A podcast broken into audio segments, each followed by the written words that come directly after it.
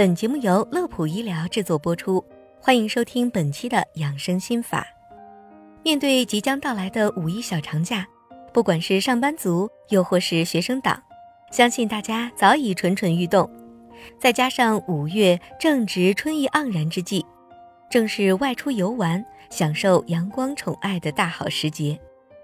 不过，在享受愉快假期的同时，可千万不要忽略了对身体的保护。为此，小编特意为您奉上五一健康出游攻略，供您参考。闲话不多聊，我们一起来听听吧。首先，第一点，饮食要均衡，拒绝暴饮暴食。在旅行中品尝当地美食，体验当地饮食文化，无疑是旅行中的一大惬意事。但不少朋友到了目的地以后，一味的追求随心所欲，各种当地美食来者不拒，从而忽略了饮食均衡的重要性。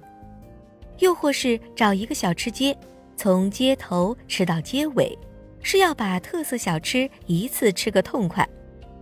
要知道，暴饮暴食对我们的肠胃有很大的刺激，极有可能发生急性肠胃病。所以建议大家在大快朵颐之余，更要记得照顾好我们的肠胃。第二点，保持良好习惯，切忌过度劳累。除了饮食方面，在旅途中，我们也应继续保持原有的生活习惯和作息时间。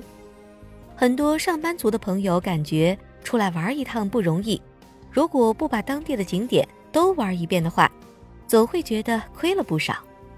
所以往往每天看多个景点，直到凌晨才赶回去休息。殊不知这样会使我们的身体超负荷，会引发一系列疾病，尤其是老年人要特别注意，一定要记得不可过度劳累。要保证好每天的睡眠时间。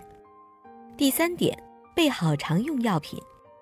在出行之前，首先要根据我们的健康情况，将一些特需药带上。